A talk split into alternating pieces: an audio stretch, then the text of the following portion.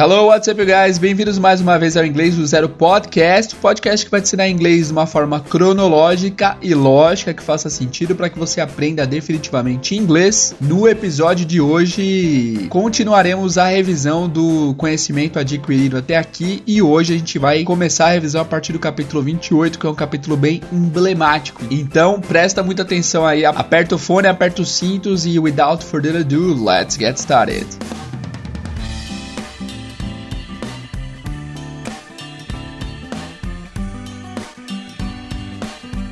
Hello guys, tudo bom? Como vocês estão? Tudo certo? Hoje nós vamos continuar a revisão. É, possivelmente, eu não sei, eu tô começando a gravar agora. Eu, talvez seja a última revisão, mas eu não sei, tem bastante coisa para rever ainda. Mas hoje é uma revisão crucial Infelizmente a Jéssica não pôde estar comigo aqui hoje para fazer essa revisão, mas não tem problema porque esse assunto aqui exige bastante reexplicação. Então vai ser importante para vocês revisarem e reverem alguns conceitos muito interessantes. Hoje nós vamos falar do do e do does de novo. Vamos falar da, das WH questions ou WH question words, as palavras com WH. Vamos falar de novo de comparativo e superlativo. Vamos falar de how often. E é isso. Acabou o capítulo por hoje. Depois nós temos daily routines que a gente não vai rever. Daily routines é um assunto muito, muito importante. Mas que para revisar as daily routines é só voltando no capítulo mesmo. Então eu sugiro que vocês voltem nos capítulos de daily routine para revisar. Então possivelmente esse vai ser o último capítulo de revisão e o próximo episódio já vai ser a nova temporada do podcast. Beleza? Vamos começar então? Estão preparados? Let's go.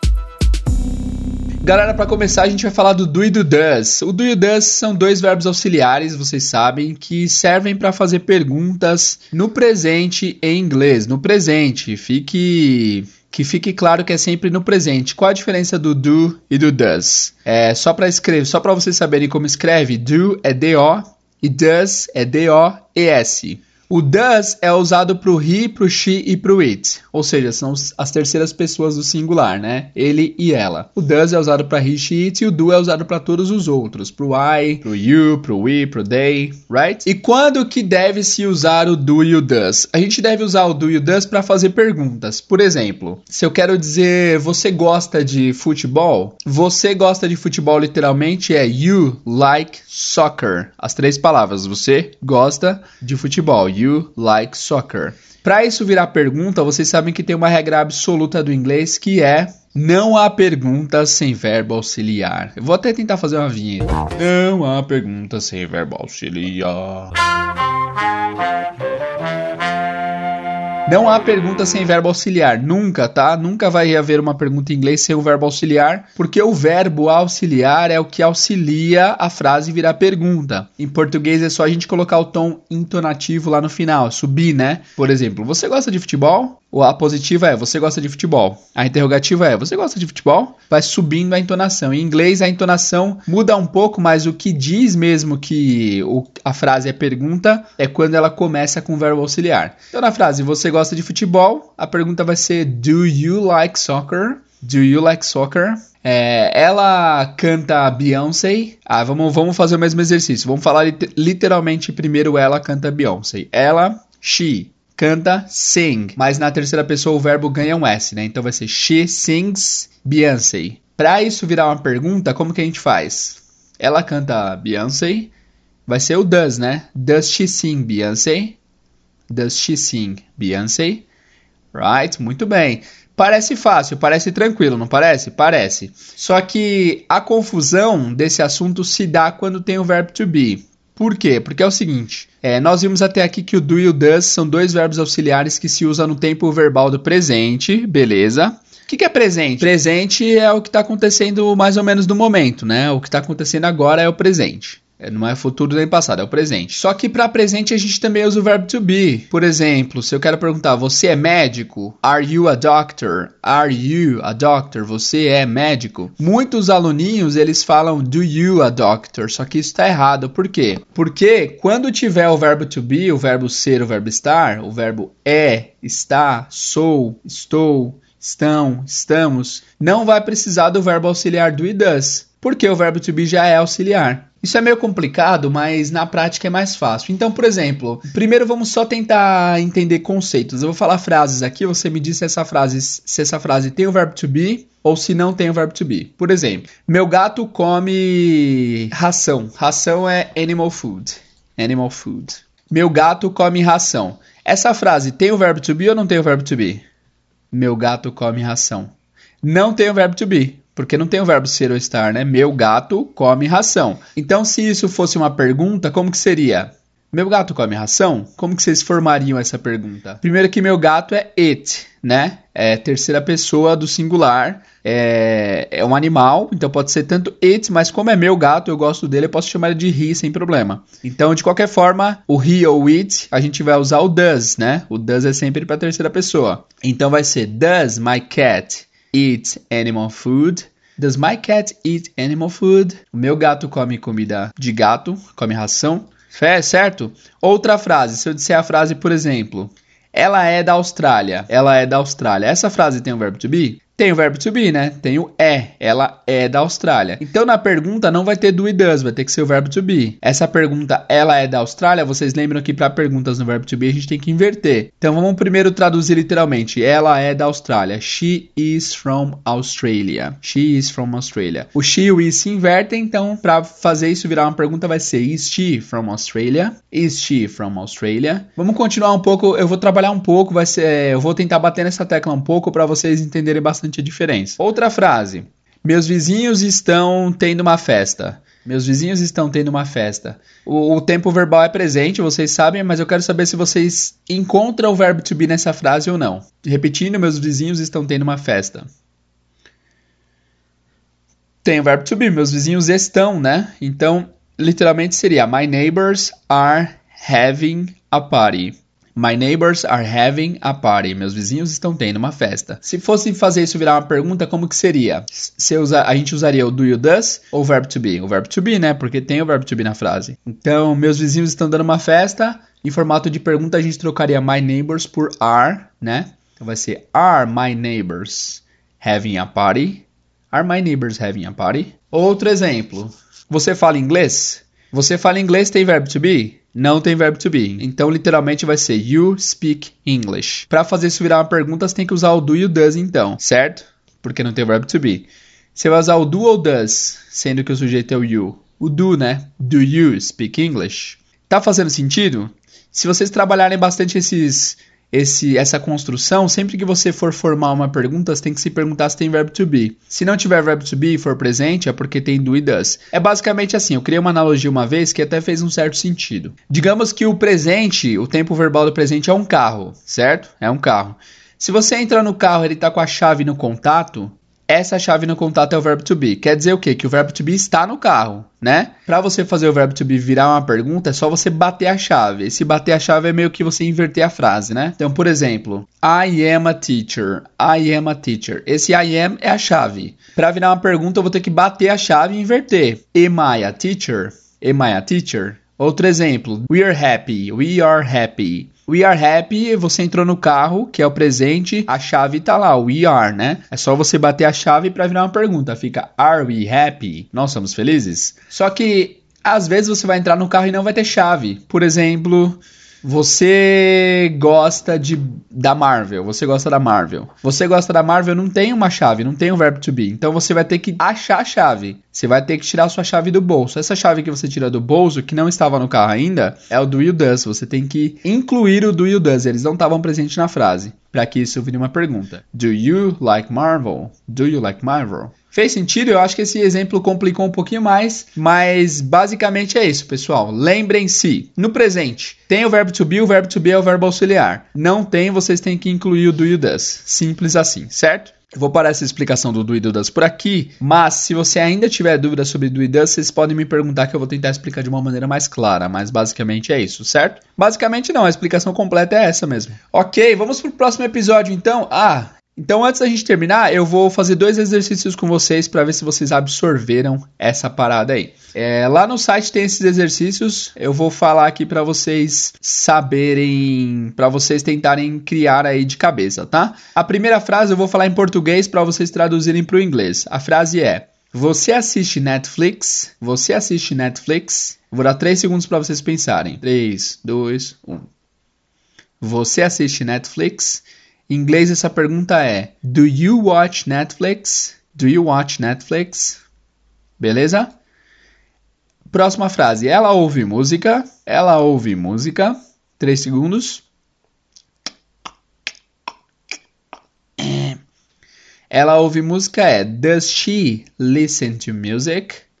Does she listen to music?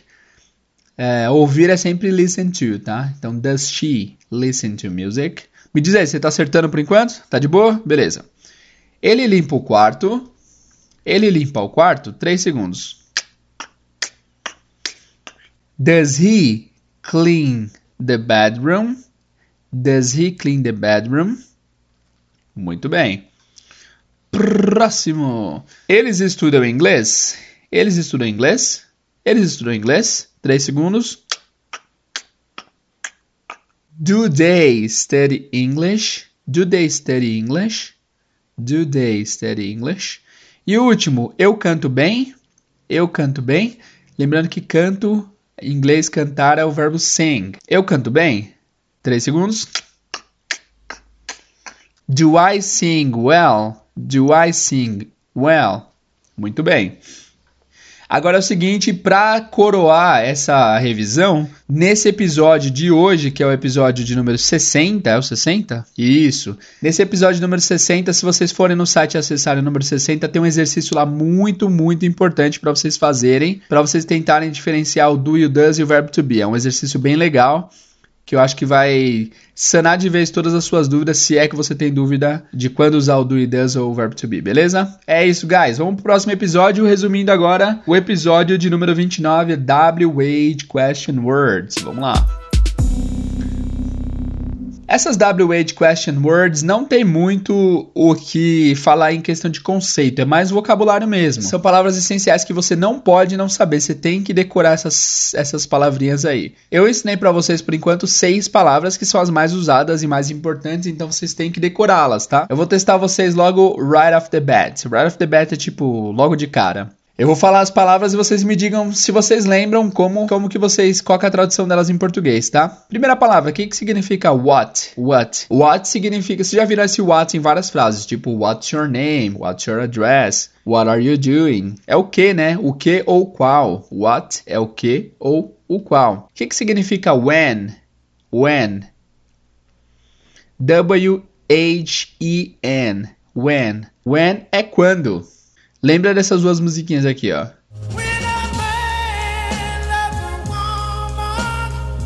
Quando um homem ama uma mulher. Ou essa daqui, ó.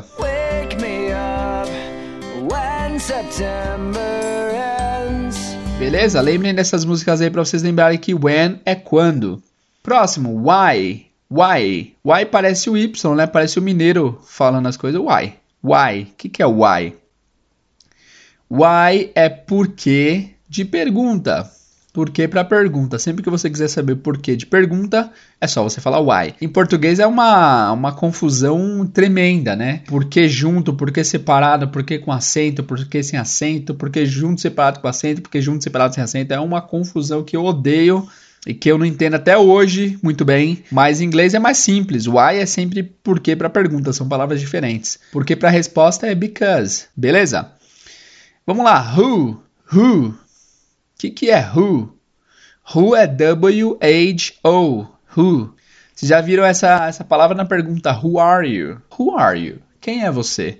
Who é quem? Geralmente ligado à pessoa, né? Quem? Who? Quem? Próxima, where? Where? Where? Where significa onde, aonde ou onde. A diferença de aonde e onde eu também não sei em português. Vou pesquisar aqui, vamos lá. Qual a diferença de aonde e onde? Onde é usado com verbos que expressam a ideia de estado ou permanência. Por exemplo, onde mesmo você mora e aonde é usado com verbos que expressam a ideia de movimento. Ah, aonde você vai com tanta pressa? Legal. Beleza. Então, em inglês o where pode ser tanto onde quanto aonde. Legal, bacana. Where, como que a gente pode associar esse where para vocês não esquecerem? Ah, vocês podem, podem criar uma frase e falar tipo assim, ué, onde foi fulano? Where? Onde foi fulano? Where? Onde, né? Where? Onde? Fez sentido? Não fez, né? Mas beleza. Próxima frase e última. Próxima palavra aí, a última é how. How. How é como. How vocês conhecem, né? How are you? How are you, man?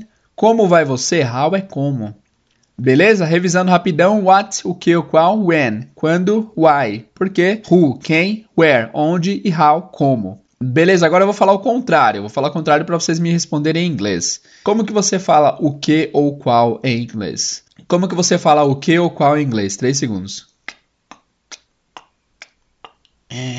O que ou qual em inglês é what. What. Como vocês dizem quando em inglês? Três segundos. Quando em inglês é when. When. Como vocês falam porquê de pergunta em inglês? Três segundos. Porquê de pergunta em inglês é why. Como vocês falam quem em inglês? Três segundos. Quem em inglês é who. Como vocês dizem onde ou aonde em inglês? Três segundos. Onde ou aonde em inglês é where. E por último, como vocês falam como em inglês? Três segundos. Como em inglês é how. Beleza? Vamos lá. Alguns exemplos que eu usei aqui nesse episódio que eu coloquei lá no site também. Eu vou falar a frase, eu vou falar a frase em inglês, tá? Para você, o, o, mais importante é vocês saberem traduzir a princípio, depois criar. Então, vou falar frases em inglês para vocês traduzirem para mim, beleza? São sete frases e usando esses, essas W question, usando essas WH question words para ver se vocês associam. Eu deixei fora de ordem aqui, lógico, para não ficar muito fácil, né? O que que significa então? É tudo relacionado a cook. Cook é cozinhar, tá? What do you cook? What do you cook? O que que significa isso? O que você cozinha? When do you cook? O que, que significa isso? When do you cook? Quando você cozinha? Why do you cook? Por que você cozinha? Who cooks? Quem cozinha? Who cooks? Where do you cook? Onde você cozinha? Where do you cook? E how do you cook? Como você cozinha? Fez sentido? Beleza. Então vamos lá. Agora a gente vai fazer alguns exercícios para fixação. Se você quiser, você pode ir lá no site, no episódio de número 29, para você fazer os exercícios, mas eu vou falar aqui. Eu acho que lendo esses exercícios são mais efetivos, mas de qualquer forma vamos tentar fazer aqui. Eu vou falar uma frase com espaço, tá? Eu vou falar, eu vou, eu vou dizer a palavra espaço quando tiver um espaço na frase, para vocês completarem depois. Então vamos lá. Número 1. Um, espaço do you live? I live in London. Espaço do you live? Interrogação. I live in London. Certo? Deu para entender? Então o espaço é para vocês completarem. Espaço do you live? I live in London. Três segundos para vocês responderem. Where do you live? I live in London. Deu para entender? Beleza, vamos lá. Número 2. Espaço. Are you? I'm fine. Número 2. Espaço. Are you? I'm fine. Três segundos. How are you? I'm fine. How are you? I'm fine. Muito bem. Três. Espaço. Do you go to the zoo? Resposta: I go to the zoo on the weekends. Repetindo, três. Espaço. Do you go to the zoo? Resposta: I go to the zoo on the weekends. Três segundos. When do you go to the zoo? I go to the zoo on the weekends. When do you go to the zoo? I go to the zoo on the weekends. Número 4. Espaço. Likes pasta. Resposta: John likes pasta. Repetindo 4. Espaço. Likes pasta. Resposta: John likes pasta. Who likes pasta? John likes pasta. Who likes pasta? John likes pasta. Muito bem. Número 5. Espaço. Do you like Mexican food? Resposta. I like Mexican food because it's spicy. Repetindo 5. Espaço. Do you like Mexican food? Resposta. I like Mexican food because it's spicy. Porque é apimentada. 3 segundos. Why do you like Mexican food? I like Mexican food because it's spicy. Muito bem. E a última. Espaço. Do you go on the weekend? Resposta. On the weekend I go to the beach. Repetindo seis. Espaço. Do you go on the weekend? Resposta. On the weekend I go to the beach. Três segundos. Where do you go on the weekend? On the weekend I go to the beach. Where do you go on the weekend? On the weekend, I go to the beach. Se você não conseguiu fazer muito bem ouvindo apenas, eu sugiro que vocês vão lá no site, pesquisem, pesquisem esse episódio, que é o de número 29, e lá você consegue ver as perguntas, tentar responder e também tem as respostas lá para você procurar, beleza? Então é isso, galera. Então é isso para WH Question Words. A gente vai revisar agora o episódio 34 e 35, que são de comparativos e superlativos. Então presta atenção aí que o bicho vai pegar agora, hein? Vamos lá.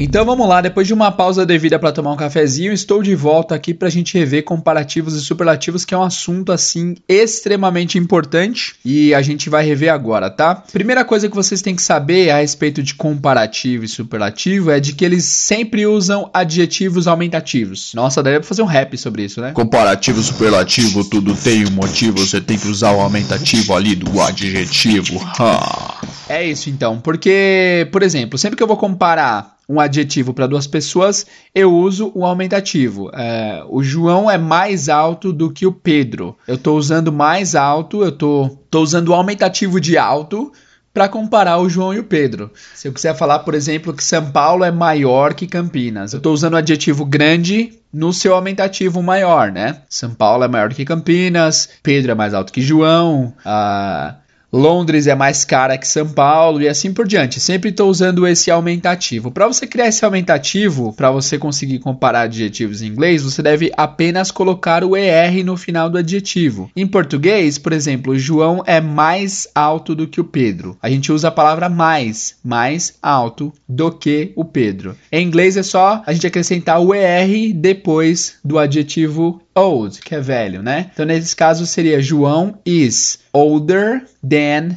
Pedro. Older than. Older than é o mais velho que. É como se esse, é como se esse R fosse o mais. Né? Ele vai lá no final do adjetivo e vira o mais velho. Old velho, older mais velho.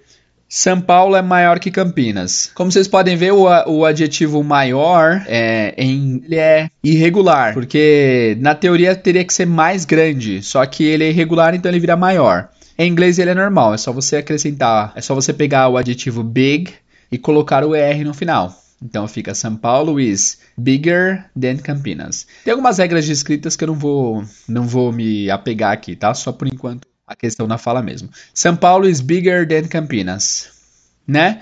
Outra palavra que vocês podem usar ao invés do big é large. São Paulo is larger than Campinas. É assim que se faz comparativos. Fez sentido? Deixa eu dar algum exemplo para vocês tentarem criar a frase vocês mesmos. Como que vocês dizem meu amigo é mais jovem do que eu, é mais novo do que eu. Lembrando que jovem, novo em inglês é young, young. Meu amigo é mais novo do que eu. Como que fala isso? My friend is younger than me. Younger than me. Young é jovem, younger é mais jovem. Younger than me, mais jovem que eu. Beleza? Fez sentido? Outro exemplo.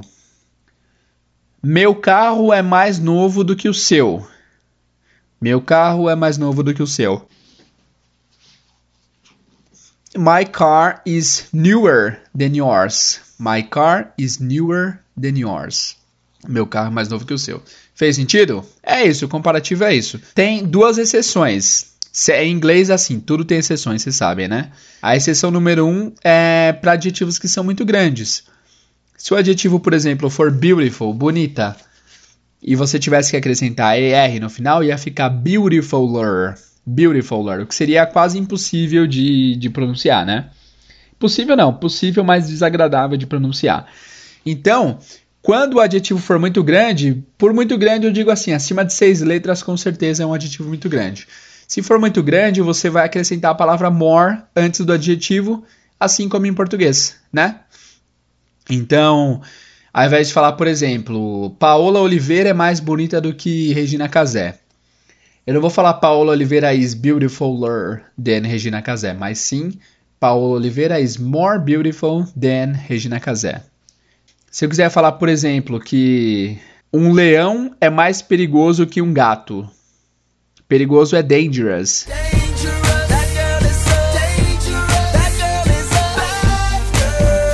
Certo? Um leão é mais perigoso que um gato. A lion is more dangerous than a cat. A lion is more dangerous than a cat. Beleza? Fez sentido? E a exceção número 2 é que tem alguns adjetivos, assim como em português, tem alguns adjetivos que são irregulares em inglês. E tem dois adjetivos que são irregulares em inglês, mas também em português, né? Que são o adjetivo bom. Em português, o aumentativo de bom não é mais bom, é melhor. Em inglês, o aumentativo de good não é gooder, é better, né? Então, por exemplo, se eu quiser falar que Coca é melhor do que Pepsi, Coca is better than Pepsi. E outro adjetivo irregular é pior. Pior, em português, o adjetivo é ruim e o aumentativo é pior. Em inglês, o adjetivo ruim é bad e o aumentativo de ruim é worse. Worse. Então, se eu quiser falar, por exemplo, Pepsi é pior que Coca, Pepsi is worse than Coke.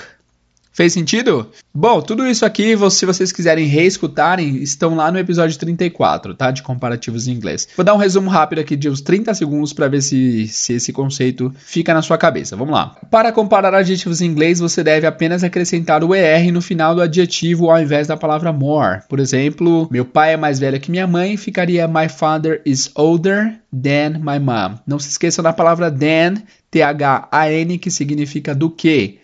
My father is older than. Ele é mais velho que my mom minha mãe. Porém, atentem-se, porque há duas exceções aí à regra. A primeira exceção é quando o adjetivo for muito grande. Por muito grande, eu digo acima de seis letras. Quando este for o caso, a gente não acrescenta o R no final, porque ficaria muito desagradável de pronunciar. A gente simplesmente faz que nem o português e coloca a palavra more antes do adjetivo. Por exemplo, Chile is more beautiful than Argentina. O Chile é mais bonito que a Argentina. Is more beautiful than, right?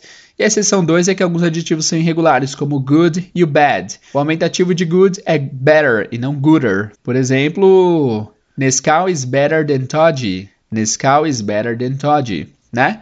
E pior, em inglês não é better, mas é worse. Por exemplo, Burger King is worse than McDonald's. Burger King is worse than McDonald's. Então, o Burger King é pior do que o McDonald's. Beleza? Fez sentido? Ótimo, essa é a revisão do comparativo. Agora vamos revisar o superlativo e é o nosso penúltimo tópico de hoje. Vamos lá. Os, diferente do comparativo, o superlativo não compara dois sujeitos. Ele vai colocar algum sujeito na ponta do iceberg, lá no topo da categoria. Por exemplo, agora há pouco nós falamos a frase Coke is better than Pepsi. Coca-Cola é melhor do que, do que Pepsi. Se eu quiser falar que Coca é o melhor refrigerante do mundo, ou é o melhor refrigerante, isso vai ser um superlativo. Eu estou dando superpoderes, entre aspas, estou colocando ele na no topo da categoria. Então, nesse caso, não há comparação direta com o outro. Você está simplesmente elevando esse sujeito ao máximo de sua categoria, né? Daqui a pouco a gente volta para, por exemplo, da Coca para fazer mais sentido. Mas, para você criar esse efeito superlativo no, no, no adjetivo, é só a gente acrescentar o ST no final do adjetivo, ou o EST, depende. Se o adjetivo já terminar com vogal, só acrescenta o ST. Se terminar com consoante, acrescenta EST. Por exemplo, se eu quiser falar que São Vicente é a cidade mais velha do Brasil, velho é old. O superlativo mais velha é oldest. Acrescenta-se o EST, oldest. Então, São Vicente is the oldest city in Brazil. São Vicente is the oldest city in Brazil right? The oldest city in Brazil. Lembrando também que esse artigo definido, THE em inglês, que a gente antigamente, quando era criança, lia The-End, né? The-End, no final dos desenhos da Looney Tunes. Esse THE tem duas pronúncias em inglês. Ele pode ser tanto o the quanto o the. A mesma palavra tem duas pronúncias diferentes, the e the. Você vai pronunciar the quando a palavra que vier após ele tiver o som de vogal. Por exemplo, the end, que é o fim a maçã, the apple, a laranja, the orange. Toda palavra que começa com vogal, ela vai fazer o THE ficar com som de D. Então a frase que eu acabei de falar, São Vicente is the oldest city in Brazil. Quando a palavra que vier após o THE for consoante, a gente vai pronunciar o THE como the, the. Por exemplo, the car, the Beatles, the family, certo? Porque porque fica mais fácil de pronunciar. Então, D para vogal e D para consoante. Uma música boa que vocês podem ouvir para vocês verem isso na prática é essa daqui, ó. Você viu ele fala The Eye of the Tiger, o olho do tigre. The Eye, porque I começa com a vogal E. Of the Tiger, porque Tiger começa com a consoante T. The, the, na mesma frase. Interessante, né? Então lembrem-se disso. Enfim, voltando ao assunto de superlativo, São Vicente is the oldest city in Brazil. Se eu quiser falar, por exemplo, que meu primo é o mais alto em sua família, ou em nossa família, é, como que eu diria? Lembrando que primo em inglês é cousin, cousin, e alto em inglês é tall, tall, T-A-L-L, tall. Como que eu falo, como que eu faço pro tall virar mais alto ou mais alto. É só acrescentar o EST no final, fica tallest. Então a frase é: My cousin is the tallest in our family. My cousin is the tallest in our family. O que é super verdade. Um abraço aí pro meu primo Alexandre, que tem 4 metros de altura. Um abraço, primo, tamo junto. Então, my cousin Alexandre is the tallest in our family. Ele é o mais alto, right? Eu não tô comparando ele com ninguém, eu tô colocando ele no topo da categoria. Fez sentido, pessoal? Tudo bem até aqui? Agora, de novo, as exceções. A primeira exceção é a mesma, que é aquela de quando os adjetivos forem grandes. Quando os adjetivos forem grandes no superlativo, a gente não vai usar a palavra more, que nem no comparativo. A gente vai usar a palavra most. Most. Então, por exemplo, se eu quero falar que os tubarões são os animais mais perigosos do mundo. Os tubarões são os animais mais perigosos. Lembrando que perigosos é dangerous. Então, sharks are the most dangerous animals in the world. Sharks are the most dangerous animals in the world. São os mais perigosos, né? Se eu quiser falar, por exemplo, que hoje é o dia mais importante de nossas vidas. Uma frase filosófica, hein? Hoje é o dia mais importante de nossas vidas. Today is the most important day of our lives. Today is the most important day of our lives. Fez sentido? Tudo bem? E também a regra número 2, a exceção número 2 é que para os mesmos adjetivos good e bad, eles também são irregulares no superlativo. O superlativo de good é best. Vocês já devem conhecer essa palavra, the best, né? Então, por exemplo, Coca-Cola é o melhor refri do mundo. Coke is the best soda in the world. The best. É o melhor. Tá no topo da categoria. E o pior, o, de, o superlativo de bad, pior, é worst. Lembra que o comparativo é worst e o superlativo é worst. Uh, por exemplo, Monday is the worst day of the week. Monday is the worst day of the week. Segunda é o pior dia da semana. The worst day of the week. Beleza? Fez sentido? Vamos fazer um resumo de 30 segundos aí? Vamos lá. Bom, para superlativos em inglês, ao invés de comparar dois sujeitos, a gente vai colocar algum sujeito no topo de sua categoria, né? Por exemplo, se eu quiser falar que São Vicente é a cidade mais velha do Brasil, eu não estou comparando ela com outra cidade. Eu estou colocando ela no topo da categoria idade de cidade, né? Então essa frase ficaria São Vicente is the oldest city in Brazil. Para adjetivos muito grandes, a gente não vai usar o EST ou ST no final do adjetivo, mas sim a palavra most antes do adjetivo. Por exemplo, sharks are the most dangerous animals in the planet. E também os adjetivos irregulares, a gente não acrescenta apenas o ST, a gente muda porque ele é irregular. Então, irregular de good é best, o aumentativo para superlativo é best. E o aumentativo para ruim em inglês é worst. Por exemplo, Coke is the best soda in the world. Monday is the worst day of the week. Beleza? Fez sentido?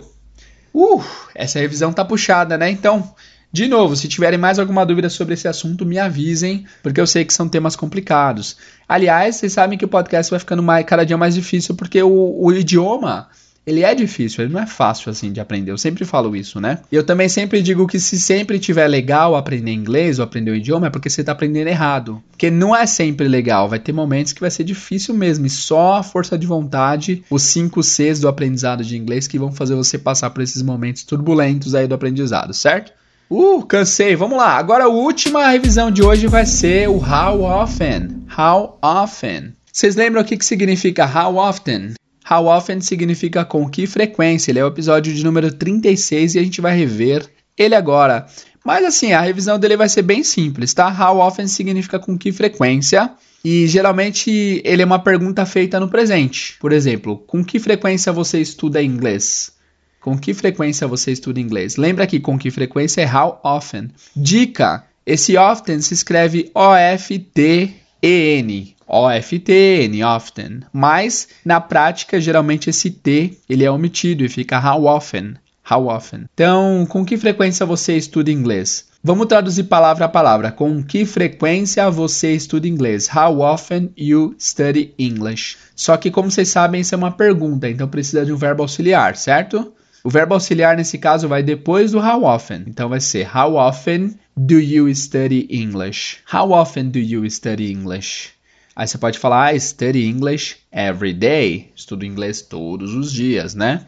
How often do you watch TV? Com que frequência você assiste TV? I watch TV every day. Eu assisto TV todos os dias. Aqui, além do how often, tem coisas importantes para a gente relembrar. Primeiro, como falar de frequências em inglês? Nós temos nós aprendemos nesse episódio quatro advérbios de tempo. E eles são o always. O que, que significa always? Always é sempre.